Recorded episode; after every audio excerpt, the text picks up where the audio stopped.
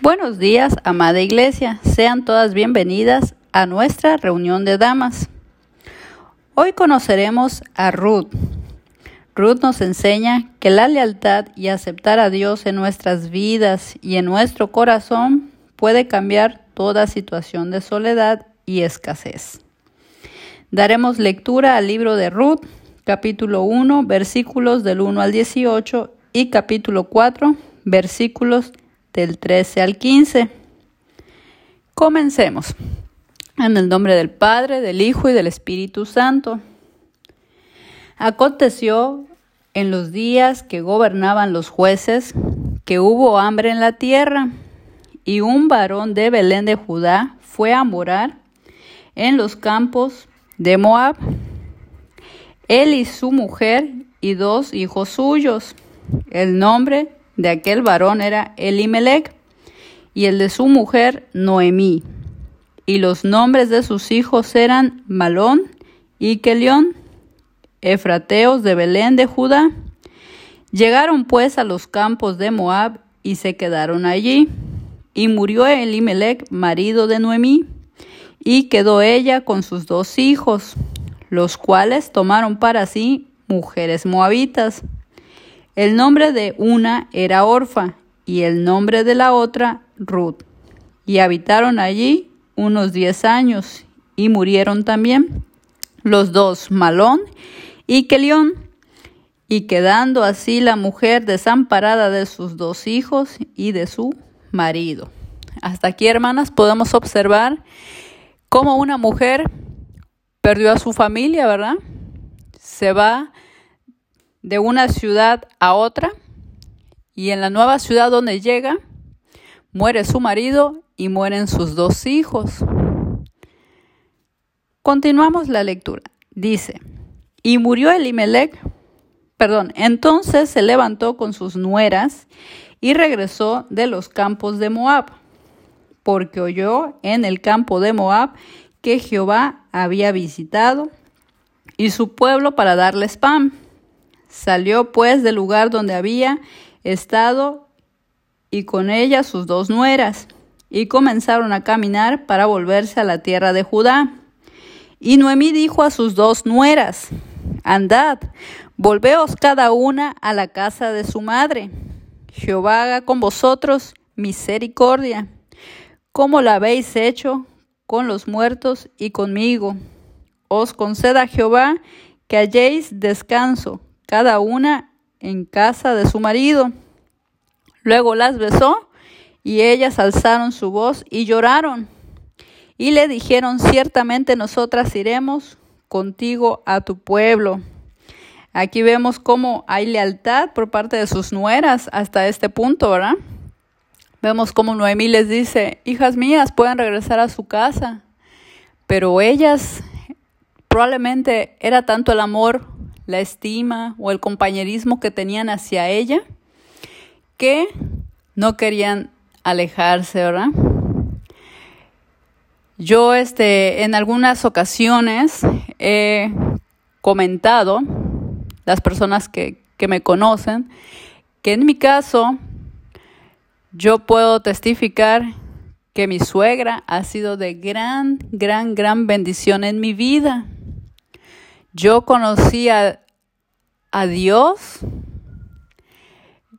por, por, mi suegra, ¿verdad? Cuando yo este, me caso, mi suegra no vive aquí en México, vive en Estados Unidos. Voy a visitarla y, y en sus palabras y en sus acciones yo conozco un Dios diferente al que yo había conocido de niña en mi adolescencia, ¿verdad? La idea de ese Dios que yo tenía, cuando la conozco a ella, me doy cuenta que es totalmente diferente. Me doy cuenta que, que no necesito intermediarios, ¿verdad? No necesito a los santos, no necesito a la Virgen para hablar con Dios, que ahí está Dios dispuesto a escucharme, a abrazarme, a recibirme. Bueno, aquellas hermanas que tienen una suegra así, de verdad, es una bendición tener una suegra con la que puedas platicar, que te pueda escuchar. Es una bendición tener una persona en tu vida que sea luz. Porque puede haber mucha oscuridad, pero cuando tú hablas con esa persona te da paz, te da tranquilidad. Aquellas hermanas que no conocen esto, pero que tienen hijos, les invito en oración que busquen, que busquen la forma, que le pidan a Dios sabiduría para poder ser esa suegra, esa suegra que, que sea luz, esa suegra que, que te levanta, que te habla de un Dios vivo, no solo con sus palabras, sino con sus acciones. Continuamos la lectura y dice, y Noemí respondió, Volveos, hijas mías, para que habéis de ir conmigo. ¿Tengo yo más hijos en el vientre que pueda ser vuestros maridos? Volveos, hijas mías, e idos, porque yo ya vieja, yo ya soy vieja para tener marido. Y aunque dijese, esperanza tengo, y esta noche estuviese con marido, y aún diese a luz hijos, ¿habíais vosotras de esperarlos hasta que fueren grandes? ¿Habíais de quedar, quedaros sin casar por amor a ellos? No, hijas mías, qué mayor amargura tengo yo que vosotras, pues la mano de Jehová ha salido contra mí. Y ellas alzaron otra vez su voz y lloraron. Y Orfa besó a su suegra, mas Ruth se quedó con ella. Y Noemí dijo, He aquí tu cuñada se ha vuelto a su pueblo y a sus dioses. Vuélvete tú tras ella. Respondió Ruth, no me ruegues que te deje y me aparte de ti, porque a donde quiera que tú fueres, iré yo, y donde quiera que vivieres, viviré. Tu pueblo será mi pueblo, y tu Dios mi Dios. Donde tú mirieres, moriré. Donde tú murieres, moriré yo, y allí seré sepultada.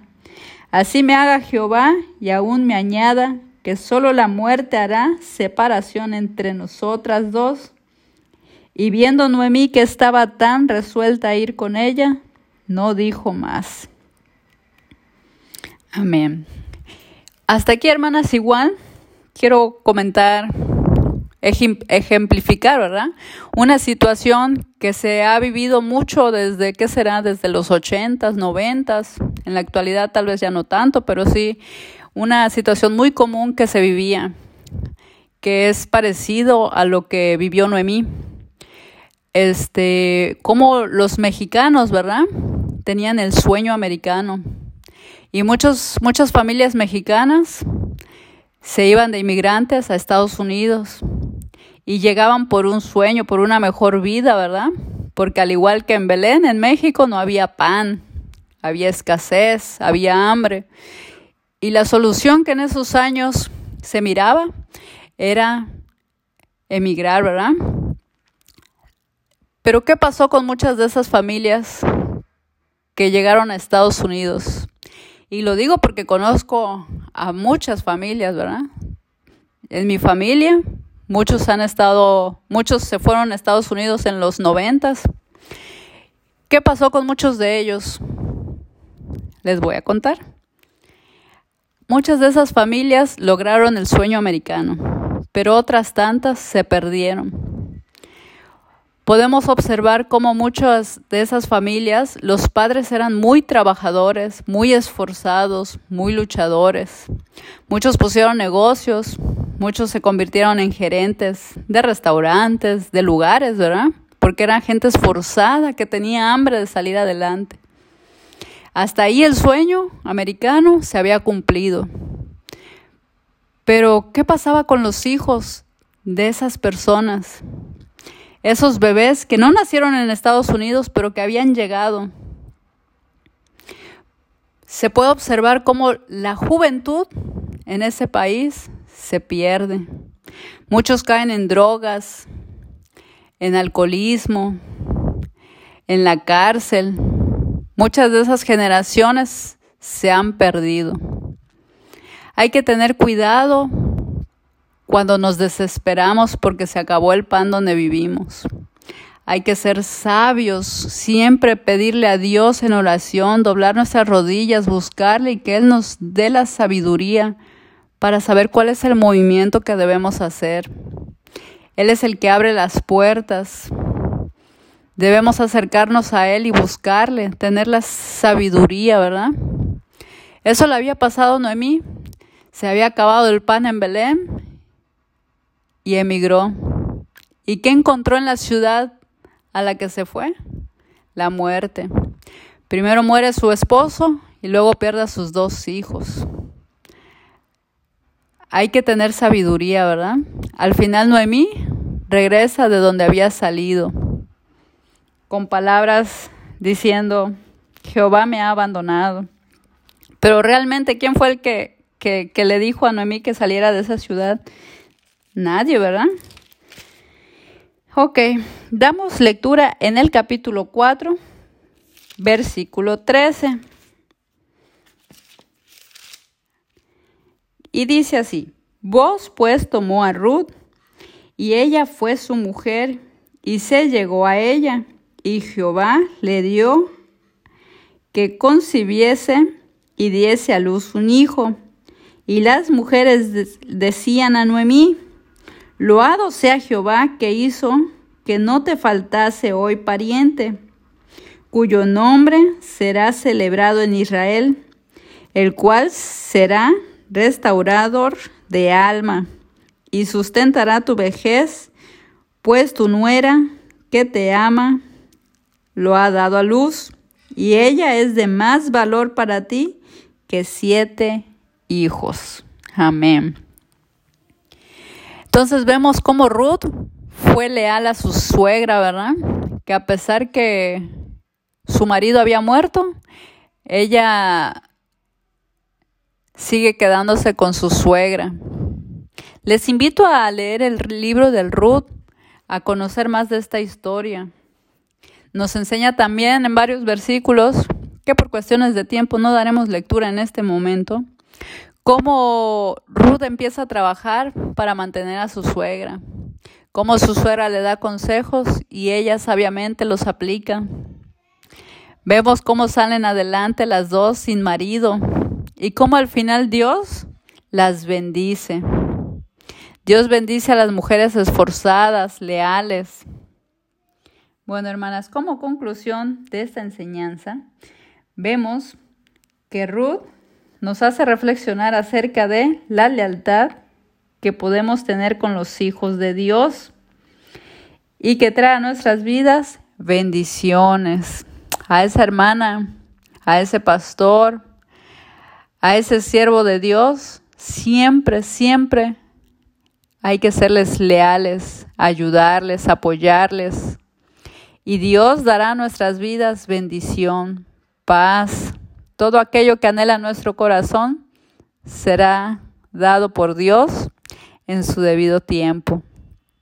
Así, hermanas, les agradezco que me hayan acompañado esta hermosa mañana y nos despedimos con una oración.